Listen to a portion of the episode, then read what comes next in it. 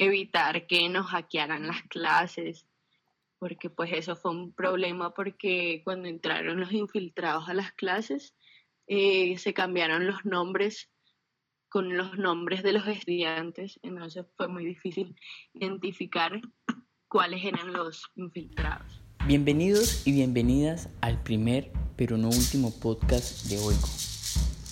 Zoom, Orgullo Occidental.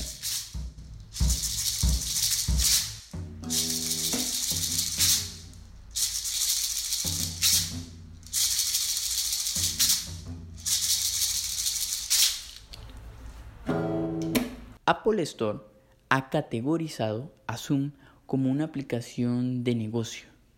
Ella se ha visto bastante favorecida en esta crisis sanitaria mundial. Vamos a hacer aquí un stop y retrocedemos en el tiempo.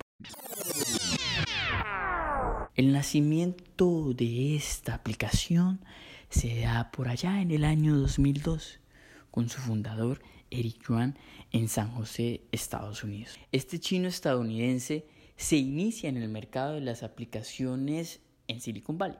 Esta aplicación empieza a crecer con un objetivo y es de ofrecer un sistema de videoconferencia o de reuniones virtuales, accesible desde computadoras tradicionales y desde aparatos móviles. Del 14 al 21 de marzo, esta aplicación tuvo un interés muy alto en la Bolsa de Valores de Nueva York, llegando a ser un hito histórico para esta app. Por otro lado, mientras tanto, en el mercado de las aplicaciones lograban un aumento del 90% de sus descargas comparadas con las del año pasado, según su director ejecutivo. Wow. Así es.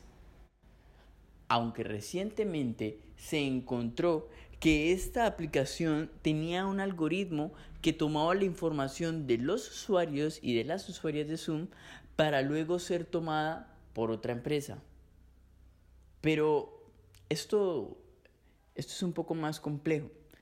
Y es por ello que quiero darle la bienvenida a John Caballero Martínez, abogado y conocedor a profundidad del tema de la tecnología y la informática. Actualmente trabaja en el Departamento de Derecho Informático de la Universidad Externado de Colombia. Bueno, John, pues para mí es un placer, ya que usted es el primer invitado de el podcast de Oigo. Pero bueno, ya entremos en materia. ¿Qué fue lo que sucedió con Zoom?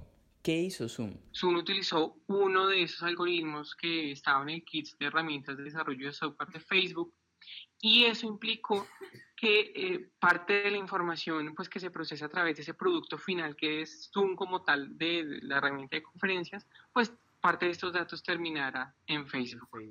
Claro, y pues entonces Facebook negociará con la información obtenida. Exactamente, y es que, y es que es muy interesante porque si uno mira, el, digamos que los términos y condiciones de Zoom, ellos sí hacen énfasis en, que pues pueden utilizar la información que ellos están recopilando puede terminar en otros servicios de terceros como Facebook y Google, pero pues no especifica y ahí puede que esté, esté, la vulnerabilidad, cuál es el efecto o la consecuencia que se puede llegar a tener en el ejercicio de los derechos de protección de datos de cada uno de estos usuarios. Entonces, esa es realmente la discusión que se tiene, que no hay claridad sobre este asunto. Sin embargo, no es ni la primera ni la última vez que un servicio tecnológico utiliza el algoritmo de otro y que hay un tema ahí de datos personales. Por eso es que cada vez que ahora ingresamos a una página web nos pide que si aceptamos o no los cookies y por lo general los términos de estos cookies indican que la información que se está recopilando va a terminar en los servicios de publicidad de Google, por ejemplo Google Ads. Recientemente esta aplicación presentó otro problema y fue el hackeo a las videoconferencias de 1.500 institutos educativos de Estados Unidos y bueno, algunos de otras partes del mundo, entre las que se encontraban colegios, universidades, centros tecnológicos y bueno, demás instituciones educativas. En la Universidad Externado de Colombia se presentó un caso de hackeo y para hablar acerca de ello le damos la bienvenida a Nicole Peñalver quien es una representante estudiantil de la Facultad de Comunicación Social Periodismo de la Universidad Externada de Colombia. Nicole, ¿usted estaba allí? Sí, em, pues yo estaba acá en otra clase y em, dos personas de tercer semestre me escribieron como, Nicole, necesitamos ayuda, eh, se están metiendo a la clase de diseño de la información de la profesora Paola y están poniendo todo esto. Me enviaron imágenes y videos donde eh, un personaje que no conocemos estaba rayando la pantalla con, con penes, estaba insultando a la profesora, eh, colocó pornografía. Entonces, al llegarme todos estos mensajes, eh, me pues le escribí a la persona encargada en mi facultad de esto, que es Carolina Rojas, que es la encargada de, la parte tecnológica de aulas virtuales y en este momento de Zoom y, todas estas alternativas para las clases. Y ya me dijo como, mándame todo, qué clase, qué horas. Eh, yo le mandé todo. Eh, pues en los videos de hecho se ve como un estudiante le responde a los infiltrados, como ustedes no saben quién soy yo, el típico, pero y la profesora le dice cálmate, no, no vamos a seguir la corriente. Eh, les pedí fotos porque Carolina me pidió fotos para de los participantes a ver si había un nombre extraño, pero en realidad no había un nombre extraño, solo habían tomado nombres de algunos estudiantes para entrar a las nombres y fotos de algunos estudiantes para entrar eh, desapercibidos. Bueno, este es, este es un caso muy interesante porque aquí hay dos riesgos eh, en temas de seguridad con la plataforma Zoom. Uno es el que acabas de mencionar. Em, el tema de seguridad en la medida en que las personas externas, cualquier persona puede o está pudiendo ingresar a las salas de, pues, de conferencia. Sin embargo, em, yo pienso que eso también se trata un poco de que las personas deben tener eh, o aprender a administrar o usar bien estos servicios. Resulta que la mayoría, bueno, prácticamente todas las conferencias por las cuales se, uso, se, se, se, se presentó este bombing, sí, eh, se daba en situaciones en las cuales la sala no tenía contraseña de ingreso o en, donde cualquier persona podía ingresar. Entonces esto facilita a que cualquier persona física como tal o, cualquier algoritmo o bot diseñado para sabotajes pudiera ingresar a estas salas de chat. ¿Cuáles son las medidas que se están tomando ahorita para evitar que esto vuelva a pasar? Simplemente establecer un ID de reunión diferente para cada clase, es decir, que no siempre sea el mismo, que, se, que varíe, y, y, que, para que para que se pueda ingresar a esta sala se pida una contraseña. Entonces la contraseña solamente la conocen los estudiantes, significa que ningún otro sistema puede ingresar. Y a su vez, eh, pues que se habilite una sala de espera en donde el anfitrión puede aprobar o no aprobar el, inglés, el ingreso de las personas. Entonces, hay, aquí una primera perspectiva es que las personas tienen que saber administrar bien eh, las herramientas tecnológicas. Eh, Zoom no es la primera ni la última plataforma eh, en donde hay sabotajes de este tipo. Ya se ha visto en otros casos, como por ejemplo en WordPress. WordPress es, es, un caso muy interesante porque para los inicios de sesión de, de, este CMR tiene las, las características de que puede, es tan vulnerable por el tema del del software libre que tiene, que cualquier persona puede ingresar eh, y utilizar el servidor de las plataformas de WordPress como eh, pues un enlace para originar spam. Entonces, muchas veces las páginas que utilizan WordPress son, eh, pues te presentan alertas de seguridad por este tema.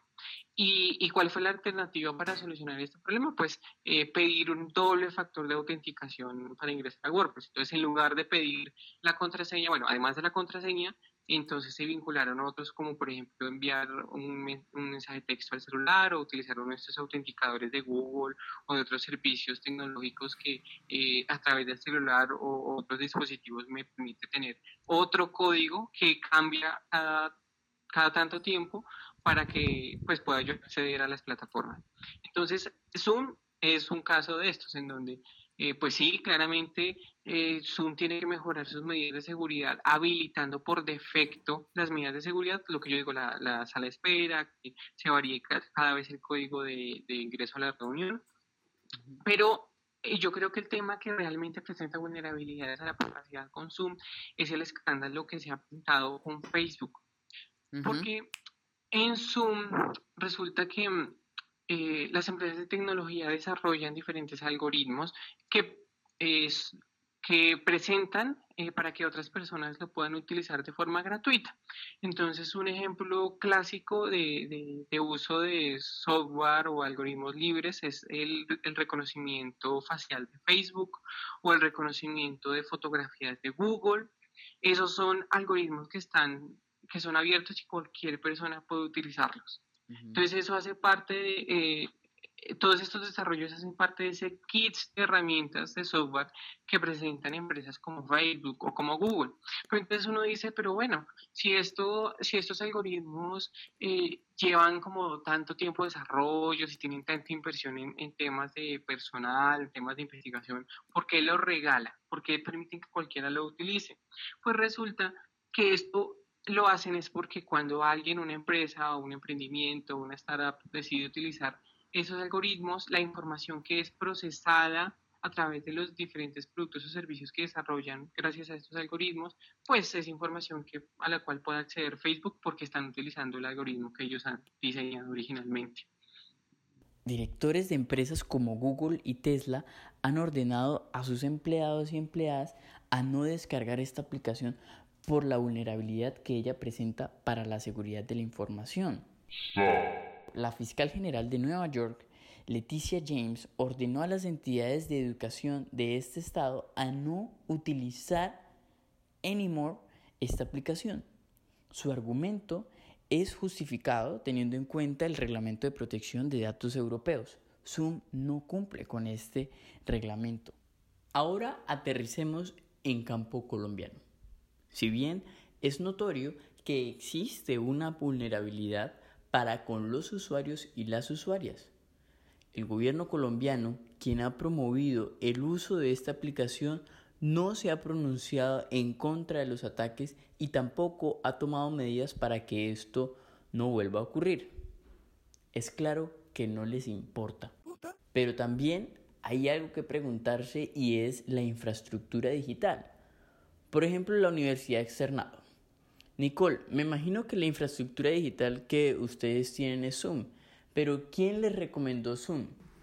El ministerio abrió la plataforma Zoom y la universidad la cogió y pagó eh, la, la, la, plataforma de Zoom Premium para toda la universidad. Eh, ese proceso se demoró un poquito entonces, primero le dieron una cuenta premium a los administrativos y profesores y una semana después ya estábamos todos los estudiantes con cuenta premium, eh, inscribiéndonos con el correo institucional. Bueno, pues fíjense que hay una respuesta, entre comillas, en términos de infraestructura digital para los externadistas y las externadistas. Estoy seguro que en otras universidades no es así. Andrea Valderrama es la tercera invitada a este podcast de Oigo. Ella es representante estudiantil del programa de comunicación social de la Universidad de Pamplona, seccional Cúcuta. Andrea, ¿qué medidas ha tomado la Universidad de Pamplona en términos de infraestructura digital? Por el momento, ninguna. Lo que nos ha dicho en el, en el, último comunicado, en el cual no estuve de acuerdo, es que, el estudiante que no tenga las herramientas o que no se encuentre con las posibilidades, que cancele. Que cancele el semestre y ya el próximo vuelve. Por las faltas de garantía de parte del gobierno en términos de infraestructura digital para el sector educativo, los y las estudiantes son nuevamente olvidados por el gobierno. Y es muy sorprendente porque la universidad tiene sus propias cátedras virtuales y que a uno no le ofrezca algo contundente eh, que sea al alcance de todos es bastante triste. Y es por eso que cuando se inició en todo este proceso, el cambio a la adaptabilidad virtual fue muy fuerte y las primeras reacciones fue, no, hay que cancelar, eh, hay que suspender, hay que hacer el mismo ejercicio que, que cuando se hacía paro, o sea, paramos y volvemos a reiniciar cuando todo esto finalice. Todas ese tipo de reacciones fueron las que se han tenido, pero se han logrado apaciguar por el hecho de que los estudiantes han llegado a acuerdos con los docentes para manejar una flexibilidad. Aquellos países en donde los gobiernos han sido proteccionistas, los problemas no han tocado así de fondo como lo estamos haciendo acá. O bueno, eso es lo que nos hacen ver, creer y leer estos países. Hemos llegado a otro problema. Si bien los países autoritarios muchas veces manipulan la información para que otros países no sepan qué está sucediendo al interior de ellos, esto no quiere decir que ellos sean perfectos y que no utilicen su poder a favor del control de la información. Alejandro Ángel es nuestro cuarto invitado al podcast de Oigo. Alejandro, usted es profesor universitario, de hecho, tuve clase con usted y ahora trabaja en el Ministerio de Cultura en el contexto de nuevas narraciones. Es por esa razón que usted me puede ayudar a tener un panorama certero frente a la libertad que tenemos en Internet. Entonces, ¿usted cree que nosotros somos o seremos libres en Internet?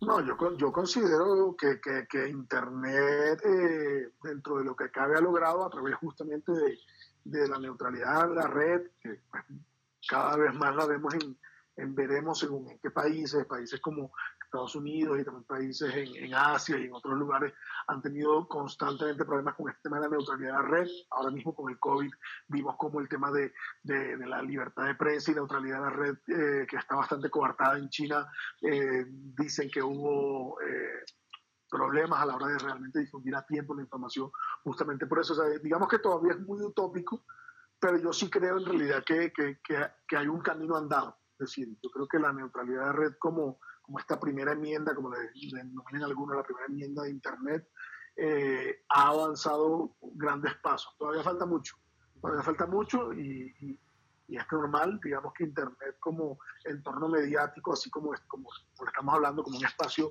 eh, donde siempre estamos, así como lo, lo, lo fue en su momento la radio, la televisión, la prensa, que llevan muchos años como ese entorno mediático, Internet como entorno mediático tiene mucho menos tiempo, pese a que tenga ya eh, varios años de haber sido creada formalmente como espacio mediático tiene menos tiempo y eso hace que todavía tengamos que seguir entendiéndolo y entendiendo cómo funciona desde sus libertades, desde pues lo obvio, ¿no? desde sus deberes, derechos como, como usuarios, desde cómo consumir el contenido que hay en el mismo, cómo producir el contenido, porque ahora pues estamos en una época obviamente en la que en la que trascendemos el espacio de menos consumidores y somos consumidores y al mismo tiempo, o en muchas ocasiones más bien, algunos somos creadores también de contenido. Entonces, esa, como esa libertad que me da el entorno digital para crear contenidos, cómo la uso y cómo, cómo no abuso de ella, ¿no? Y cómo, cómo creo contenidos que sean necesarios, prudentes, coherentes, propositivos, aunque ya también nos vamos un poco al lado romántico, de esa mirada un poco romántica de solo podemos hacer el bien. Creo que Internet es el espacio donde cada uno se apropia de sus propios, de sus propias filias y fobias, ¿cierto? Y por tanto de las propias cosas tan buenas como tan no tan buenas de, de cada uno. Pero sí creo que de momento estamos recorriendo un camino. ¿Qué viene ahora con el, de, en esta época posterior, posterior al, al, COVID? Una idea en cuanto a las libertades, ¿no? mucha gente con la que he hablado, eh, lo que conversábamos era que es muy probable que ahora cuando, cuando acabe todo esto, que esperemos que sea pronto, pues probablemente va a haber más restricciones. ¿Por qué? Porque vamos a estar más seguidos. Va a haber más temas de eh, el tema biométrico para revisar si alguien está enfermo o no. Eh, todo el tema de los viajes se va, se va a coartar un poco más porque pues hay el peligro de que lleven un, eh, una nueva fase o nueva etapa del virus. Entonces digamos que yo siento que es muy posible, es lo que he hablado con, con varios conocidos y también lo que he leído un poco, explorando y generando un poco en la red, es que puede que ahora vengan eh, una serie de, de, libertades eh, en el entorno real que en cierta medida se vuelvan no libertades en el entorno digital. Es decir, la libertad de viajar conlleva la no libertad de, viajar de manera libre, sino que voy a tener algún tipo de cosa biométrica que marque dónde estoy en cada momento. Ahí obviamente nos ponemos un poco futuristas, pero, pero sí creo que es necesario empezar a revisar eso y lo estamos construyendo en el día a día. No creo que sea algo en lo que ya haya como una directriz y tal, sino que todos los estados, todos los escenarios están, están reconstruyéndose porque todo esto ha sido tan, tan, tan, tan caótico, tan, tan acelerado que no ha dado tiempo a realmente pensar. La gente está reaccionando porque lamentablemente no, no habíamos previsto, eh, no se había eh, previsto que, que hubiera algo tan grave como esto. ¿Qué problema? ¿Qué problema? Definitivamente estamos en una encrucijada. Por un lado, tenemos a las empresas privadas que abusan de su poder para poder obtener los datos personales y por otro lado tenemos gobiernos que protegen, entre comillas, los datos personales pero abusan de su poder para manipular la información. Total, es, una encrucijada, es como darle poder al tirano. Pero yo creo que sí, sí es el Estado el encargado de regular a las entidades, a las empresas. Entonces yo creo que una solución para eso es un tipo de contraloría, de, de, procuraduría. Sin embargo, el gobierno colombiano tiene una oficina en la superintendencia quien se encarga de proteger los datos personales o datos generales de las personas. Es decir, aquello de lo que usted ve como meta, Nicole. ¿Cómo es el cuento, John? La ley estableció que habría un órgano o una entidad encargada de eh, una reglamentación unificada y, sobre la vigilancia del cumplimiento de esta ley. Y ahí es donde el Ejecutivo porque se estableció que la Superintendencia de Industria y Comercio contaría entonces con una delegatura de datos personales y que ellos serían la autoridad de protección de datos en el país. Desde entonces, la Superintendencia de Industria y Comercio en esta delegatura expide resoluciones, circulares y eh, sanciones a quienes incumplen esta ley de protección de datos. Pero ¿será esta delegatura un ente en el cual podemos confiar, Joan? Pues digamos que los titulares tienen que ser muy diligentes para poder, eh, para poder ejercer de una manera efectiva el derecho de protección de datos que ellos tienen. Porque muchas veces ese es el problema, que muchas veces la gente desconoce que tienen estas, estas alternativas, que tienen estos derechos, eh, que tienen derecho a rectificar o a solicitar la eliminación de sus datos personales entonces, eh, digamos que en términos prácticos eh, es un, algo que todavía, un tema en el cual todavía estamos aprendiendo mucho y que estamos también conociendo hasta ahora, porque el tratamiento automatizado de datos personales es relativamente nuevo en, en la legislación, pues, tanto internacional como de Colombia. Bueno, Colombia no es un país proteccionista, evidentemente, y tampoco es un gobierno digital. Es más, hay lugares en Colombia donde todavía no hay servicio de salud, imagínense. Pero eso no quiere decir que no podamos tomar algunos elementos que tienen otros países, los cuales funcionarían teniendo en cuenta la circunstancia coyuntural la cual vivimos. Un caso de un gobierno digital es Estonia. John, ¿usted conoce acerca de Estonia? Bueno, Estonia es que bueno, Estonia es otro mundo porque ellos eh, han tenido una política eh, de desarrollo de tecnologías de la información eh, muy importante en su país.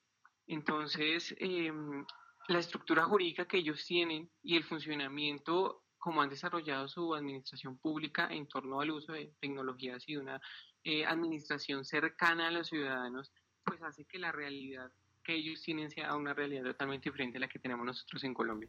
Desde los estudios del marketing digital, la información personal y la información en general es lo más deseado para aquellos y aquellas quienes lo estudian hasta profesionalizarlo. Es por ello que en el mundo occidental, aquella empresa quien tenga mucha información de las personas, además de información personal, es más, dato coctelero, entre más información mejor, así se piensa en este mundo occidental, será quien tenga una fortuna totalmente asegurada, tanto que podrá manipular los hechos y crear una nueva verdad. Es decir, llegamos a la posverdad. Hace algunos días, Edward Snowden, quien abandera la lucha política de la democratización de la información y la emancipación de Internet, comentó en una entrevista que la lucha por ese lugar de libertad, Internet, debe motivarnos constantemente, ya que es algo que se debe hacer, es algo por lo cual se debe luchar y es algo que se puede lograr, afirmó él. Puede que tenga razón, por el momento no lo sabemos.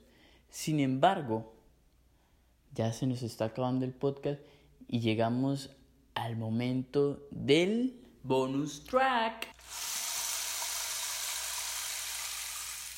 Bueno, John, Considero que el bonus track debe ser los cuidados que debemos tener en este ecosistema. ¿Cuáles son, según su opinión, estos cuidados que debemos tener? Yo, yo lo que diría es que uno debe como informarse un poquito más sobre cuáles son las medidas de seguridad recomendadas, tratar de extremar al máximo eh, la seguridad para el ingreso a las salas de chat, Em, tratar de no vincularse a, este tipo de servicios con ningún, eh, ningún servicio externo, no loguearse con Facebook, no loguearse con Google, incluso no loguearse con su cuenta personal de correo electrónico, sino que muchas personas, por ejemplo, prefieren tener una cuenta de correo electrónico para hacer registros y otra cuenta de correo electrónico para, para sus correos electrónicos personales. Entonces también se trata un poquito como de tener esa previsión y evitar ligar sus servicios a otros servicios eh,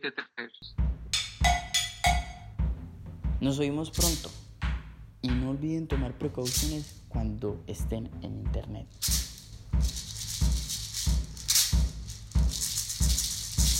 Parce, este año es de muchas preocupaciones. Primero el COVID-19 y ahora las preocupaciones en internet. Putain, me casse les.